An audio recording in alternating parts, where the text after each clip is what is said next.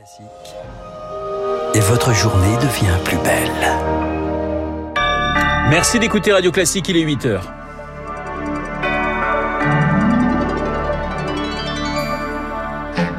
La matinale de Radio Classique avec Renaud Blanc. Ce n'est qu'une question d'heure. Le variant Omicron est-il déjà en France? Huit cas suspects sont en cours d'analyse. Dans cette course contre la montre, le séquençage joue un rôle clé. On en parle dans ce journal. Et puis, avec mon invité juste après, Anne-Claude Crémieux, infectiologue. Il était attendu de pied ferme. Sébastien Lecornu a atterri en Guadeloupe hier soir. Le ministre des Outre-mer promet de renouer le dialogue, mais avec fermeté. Et puis, le monde de la mode pleure Virgile Abloh, le directeur artistique des collections Hommes de la maison Vuitton est mort. Son portrait à la fin de cette édition. Radio. Classique. Le journal de 8 heures nous est présenté par Lucille Bréau. Bonjour Lucille. Bonjour Renaud, bonjour à tous. À la une, le variant Omicron referme les frontières. Vous comptiez peut-être voir Tokyo sous la neige cet hiver. Eh bien, il va falloir patienter. Dès demain, le Japon referme ses frontières aux touristes. Depuis hier soir minuit, impossible aussi pour les ressortissants étrangers d'entrer en Israël. Les ministres de la Santé du G7 se réunissent en urgence ce lundi. En France, huit cas suspects sont en cours d'analyse. Rémi Pfister, ce n'est qu'une question question d'heure avant qu'Omicron soit détecté sur notre territoire. Pour le généticien Philippe Frogel, c'est une certitude. Le variant Omicron est déjà sur notre sol.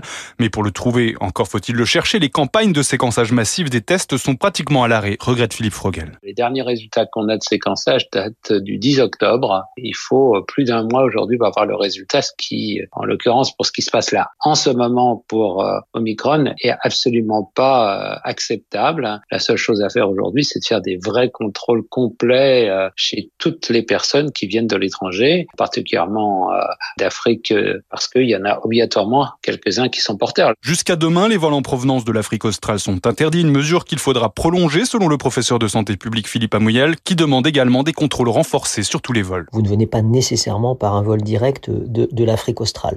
Mais néanmoins, ça permet d'avoir une idée des personnes qui rentrent sur le territoire français, de pouvoir les isoler et euh, en grande partie de ralentir la circulation dans la mesure où ce qui est important maintenant pour ce nouveau variant, c'est de réaliser un testé, tracé, isolé très efficace. Autre enjeu pour les scientifiques, accélérer la troisième dose. Cela pourrait ralentir la dissémination du nouveau variant en attendant un vaccin de nouvelle génération. Les précisions de Rémi Pfister. Jusqu'à demain soir minuit, on vient de le dire, les vols sont donc suspendus entre la France et l'Afrique australe. Pour l'aérien, c'est un nouveau coup dur. Alexandre de Juniac, l'ancien directeur général de l'Association internationale du transport aérien, est inquiet pour le secteur. C'est une très mauvaise nouvelle.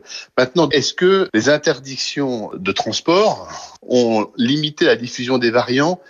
Pour l'instant, ça n'a pas été démontré. C'est même le contraire qui a été démontré. C'est le variant, à l'époque, le variant anglais, puis le variant Delta se sont généralisés sur la planète alors que des mesures de restriction avaient été prises. Donc leur efficacité peut être en tout cas contestée. Des propos recueillis par Éric Mauban. À noter que le protocole sanitaire évolue aujourd'hui à l'école. En France, fini les fermetures automatiques de classe au premier cas de Covid. Si un élève est testé positif, tous ses camarades devront être testés à leur tour. Les élèves négatifs pourront revenir en classe. Par ailleurs, les élèves de 6e vont tous recevoir une boîte de 10 autotests. Ils sont incités à en faire deux par semaine. La validité des tests passe aussi de 72 à 24 heures seulement. Vous écoutez Radio Classique, il est pratiquement 8h04 à la une également, Lucille. Sébastien Lecornu est arrivé en Guadeloupe. Avec une main tendue mais ferme pour renouer le dialogue. Après une semaine de violence et d'émeutes, le ministre des Outre-mer va rencontrer les acteurs politiques, syndicaux, économiques de l'île. En Guadeloupe, le taux de chômage culmine à 17%. C'est plus du double de la moyenne nationale. Et les jeunes sont particulièrement touchés pour Olivier Sudry, économiste spécialiste des Outre-mer. Un jeune sur deux est éloigné de l'emploi. Ce chômage des jeunes est à l'origine de l'explosion sociale. Et quand on voit euh, des reportages hein, euh, sur les barricades de Pointe-à-Pitre ou sur celles de Fort-de-France, on s'aperçoit qu'elles sont tenues justement par ces jeunes euh, qui n'en peuvent plus. Le ministre Le Cornu a une proposition qui consiste à augmenter de 1000 environ emplois jeunes. Cette réponse, elle est nécessaire, mais elle ne suffira bien évidemment pas. Il faudra lancer un vaste chantier qui part dès l'école, sinon on s'en sortira jamais. Des propos recueillis par Azaïs Perronin, Sébastien Le Cornu rendra ensuite en Martinique demain. Eh bien, les anti-françaises, c'est le thème hein, de l'édito politique de Guillaume Tabar juste après ce journal. À partir de mercredi, un avion de surveillance de l'agence européenne Frontex va survoler la Manche. Son objectif, repérer les passeurs, intercepter les embarcations de migrants. Annonce faite par Gérald Darmanin hier à l'issue d'une réunion à Calais. Le ministre de l'Intérieur prêt à travailler, je cite, avec nos amis britanniques. Il appelle la Grande-Bretagne à réduire l'attractivité de son territoire. Lucille, le renforcement de l'accès à l'IVG à l'Assemblée. Les députés examinent jusqu'à vendredi une proposition de loi pour faciliter l'accès à l'avortement. Le texte a bien failli passer à la trappe. En juillet, Emmanuel Macron s'était dit pas favorable à l'allongement de la durée légale d'accès à l'interruption volontaire de grossesse. Christophe Castaner, le patron des marcheurs, avait promis de réinscrire le texte à l'ordre du jour. Eh bien, c'est chose faite, Elodie Wilfried. Première mesure phare, l'augmentation des délais. 14 semaines au lieu de 12 actuellement. Le but avancé par les défenseurs de cet allongement, faciliter le parcours des femmes et surtout des plus précaires car chaque année, elles sont au moins 1500 à se rendre à leurs frais dans des pays où les délais légaux sont plus longs. Autre levier avancé dans la proposition de loi, autoriser les sages-femmes à pratiquer l'avortement instrumental, aujourd'hui de moins en moins proposé par les médecins. Par ailleurs, pour ceux qui refusent de faire une IVG, le texte prévoit une obligation, réorienter les patients vers un professionnel qui lui la pratique. Une mesure moins forte que prévue dans le texte initial qui voulait lever la clause de conscience.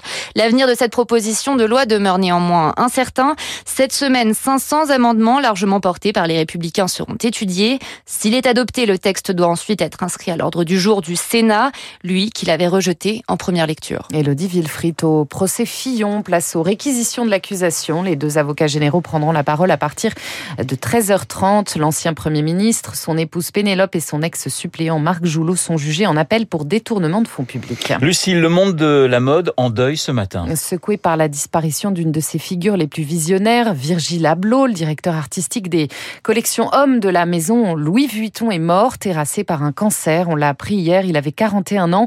Victoire Fort nous dresse le portrait d'un surdoué que rien ne prédestinait à une carrière dans le mode, dans la mode et le luxe.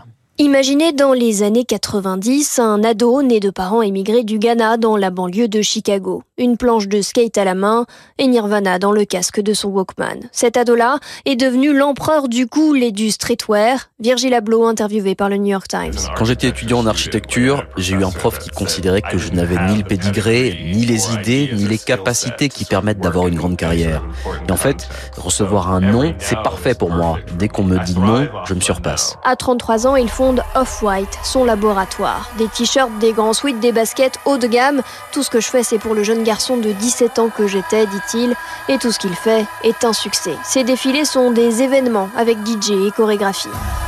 En 2018, il décroche l'un des postes les plus visés dans l'univers de la mode. Virgil Abloh est nommé directeur artistique des collections hommes de Louis Vuitton.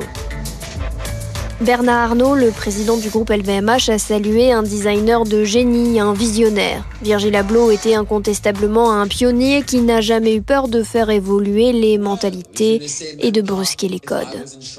L'hommage de Bernard Arnault, président du groupe LVMH, également propriétaire de Radio Classique. Le journal de 8 heures présenté par euh, Lucille Bréau. Merci Lucille, on vous retrouve à 9h pour un prochain point d'actualité. Il est 8h08 sur Radio Classique. Dans un instant, l'édito politique de Guillaume Tabar et puis mon invité Anne-Claude Crémieux, professeur en maladies infectieuses à l'hôpital Saint-Louis.